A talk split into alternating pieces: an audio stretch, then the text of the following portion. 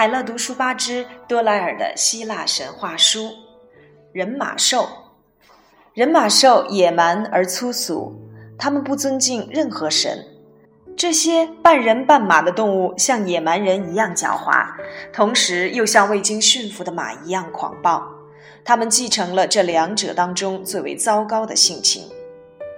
第一头人马兽是从云里滚落下来的。人马兽的父亲拉比泰王伊克西翁居心不良，妄图得到赫拉，宙斯就弄了一片云来测试他对神是否虔诚。结果，伊克西翁误以为这片云是女神赫拉变的，便取了这片云。由于对神不敬，伊克西翁受到了严厉的惩罚。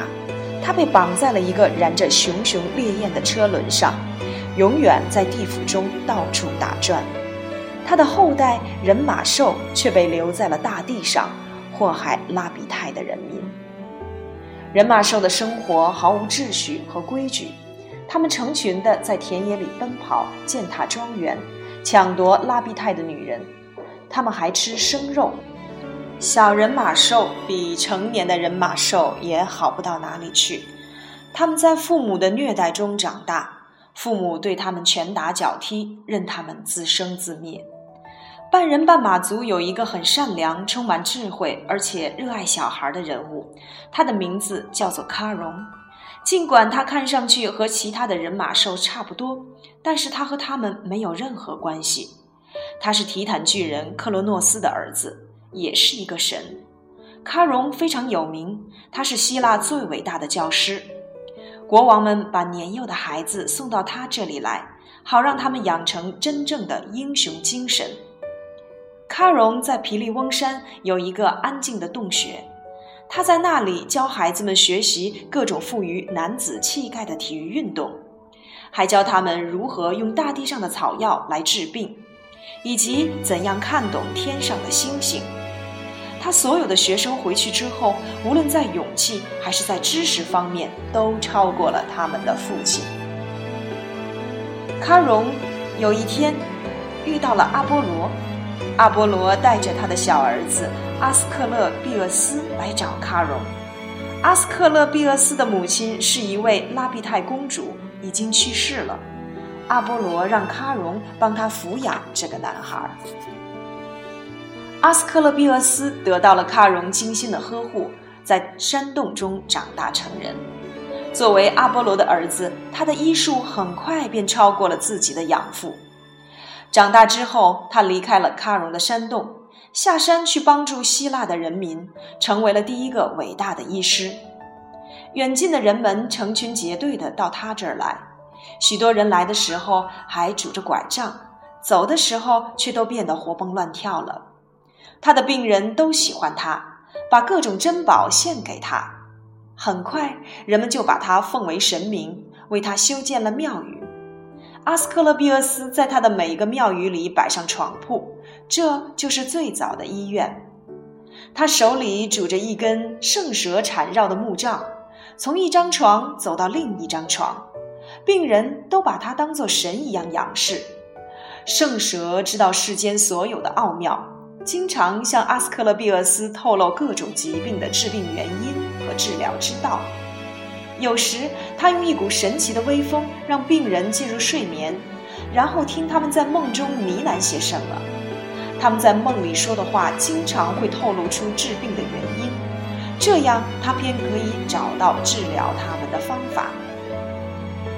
阿斯克勒庇俄斯有一个妻子和七个孩子，所有的孩子都跟在父亲左右，他们的儿子们成为了他行医的助手，女儿们则成为他的护士。他有个女儿叫海吉尔，从早到晚的给病人擦洗身体。这些病人们都令人神奇的，很快就康复了。在海吉尔的时代之前，人们都认为肥皂和水会害死病人。阿斯克勒庇厄斯变得非常有名气，非常富有，面色红润。随着年岁日增，他的医术也日益精湛，甚至能够把死人也救活。命运之神也开始不高兴了。他们向宙斯抱怨说，他们度量和剪断生命之线都变得没有意义了。哈德斯也心存愤恨，因为他那里的亡魂被偷偷的弄了出去。阿波罗向宙斯陈情，说他儿子是在为人类做很好的事情，所以宙斯暂时宽恕了阿斯克勒庇俄斯。但是当他救活死人之后，受下人家馈赠的黄金时，宙斯对他掷出了一个霹雳。世间第一位圣医阿斯克勒庇俄斯就这样被霹雳击中，化成了一撮灰烬。但他的神庙和关于医药的教育流传了下来，众神把他的形象变成了星河中的一个星座。阿波罗因为宙斯杀死了他儿子而非常愤怒，想要报复。他不敢向强大的父亲举起拳头，便杀了那个为宙斯提供霹雳的独眼巨人。这下又轮到宙斯要为独眼巨人们复仇了。他惩罚阿波罗到人间去当一年的奴隶。阿波罗找到了一个很好的主人，因此没有吃什么苦头。但是在高耸的奥林匹斯山上，众神想念他和他的音乐，特别是九位缪斯女神。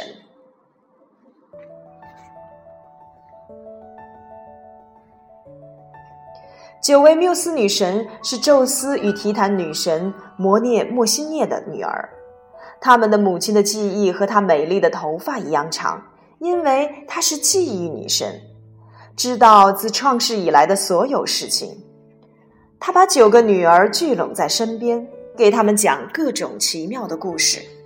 她给他们讲大地的创始和提坦巨人的败落，讲奥林匹斯山上光芒照人的众神以及他们的掌权之路，讲盗取圣火的普罗米修斯，讲太阳和星神。但他讲的最多的还是他们的父亲宙斯的伟大和智慧。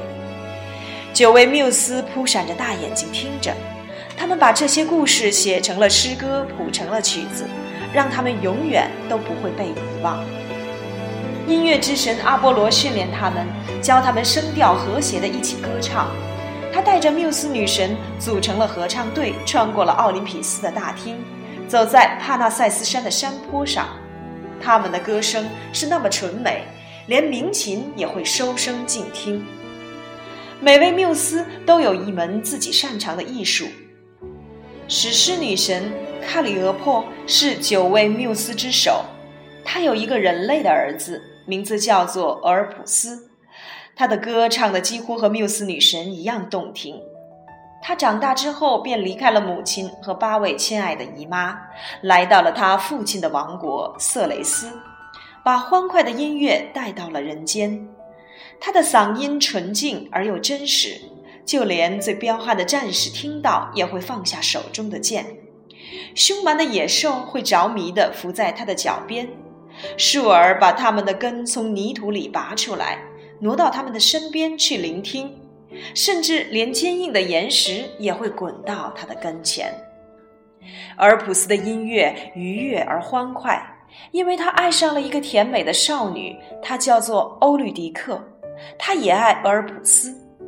他们举行婚礼的那一天，新娘在草地上翩翩起舞，她情不自禁地唱起了歌，歌声中洋溢着幸福。突然，新娘踩到了一条毒蛇，她被咬中。倒在地上，毒死了。赫尔墨斯轻轻地合上了他的眼睛，带他去了地府。而福斯的喉咙里再也传不出歌声，他的竖琴也弹不出一个音符，所有的欢乐都从他生命中消失了。他必须找回欧律狄克。而福斯流着眼泪，心情悲伤，四处寻找着哈德斯地府的入口。终于，他在世界的尽头找到了地府的入口。他做了一件活人从来没有做过的事情，来到地下王国，祈求哈德斯把他心爱的女人还给他。他的音乐能够感动顽石，或许也能够打动哈德斯冷酷的心，希望让他重新打开歌喉，一边弹着竖琴，一边唱着歌儿。走上那条黑暗险峻的小路，他银铃般的歌声如夏日的微风，在黑暗中飘荡着。他的魔力感动了哈德斯地府的铁门，他们徐徐地敞开，让他进去。三颗脑袋的看门犬科尔伯洛斯匍匐在他的脚下，让他通行。而福斯一面走进亡灵的国度，一面唱着歌，歌唱他挚爱的情人，哀求欧律狄克回到他的身边。整个黑暗的地府都静悄悄地听着俄尔甫斯的音乐，焦躁的幽灵安静了下来，被无尽的痛苦折磨着的幽灵停止了呻吟，而那些折磨他们的复仇之火和复仇女神们也放下了手中的鞭子，淌下了血红的泪珠。冷酷无情的冥王哈德斯坐在了黑色大理石宝座上，身边是他的王后珀尔塞福涅。他也被歌声打动了，泪水顺着他蜡黄的脸颊流了下来。心如寒冰的珀尔塞福涅也在啜泣，她的心被深深的触动了。于是她转向自己的丈夫，祈求他让欧律狄克回到阳光普照的世界。哈德斯同意了这一请求，但是要有一个附带条件：在回到地上世界之前，俄尔甫斯不准看他的新娘。欧迪立克将跟在他的身后。如果他回过头来看他，他就必须回到地府。阿尔弗斯强抑着内心的喜悦，踏上了黑暗的小路。随着他的音乐渐渐远逝，地府又重归沉寂。那条小路很长很长，阿尔弗斯一直向前走着，心里渐渐开始起疑：哈德斯是不是骗他的？他身后的脚步声真的是欧律狄克的吗？他已经快要走出地府了，前面已经可以看出微弱的光线，但是他再也无法抑制心中的疑虑，他忍不住回头去看欧律狄克是否真的就在他的身边，而那一刻，他看见了欧律狄克那美丽的脸庞，但也就在那一瞬间，赫尔墨斯又出现在了他的身边。让他转身，把他带回了阴森黑暗的地府。俄尔甫斯听到了欧律狄克悠悠的道别声，由于缺乏信任，他永远的失去了他。俄尔甫斯回到了大地上，他从此也再也没有找回过欢乐。他走进了荒野，独自悲伤。他开始歌唱，但是他的歌声变得无比忧伤。野兽们听了都淌下了眼泪，杨柳也忍不住悲泣。一群野外的仙女从森林中跑过，她们朝俄尔甫斯喊叫着，叫他加入他们的行列。他们呼喊和奔跑的声音很大，所以听不到他银铃般的歌声，也没有被他的魔力所打动。他们叫他和他们一起跳舞，但是他根本无心参加他们的狂欢。这群仙女生气了，一起朝他扑过来。他们把他撕成了碎片，并把他的尸体丢到了河里。河水不再发出汩汩的声音，他静听着俄尔甫斯美妙的歌声。原来他的嘴唇一边向大海飘去，一边还在唱着歌。缪斯女神们为他的死而感到伤心，他们在海上寻找，最终在莱斯博斯岛的岸边找到了他的尸首。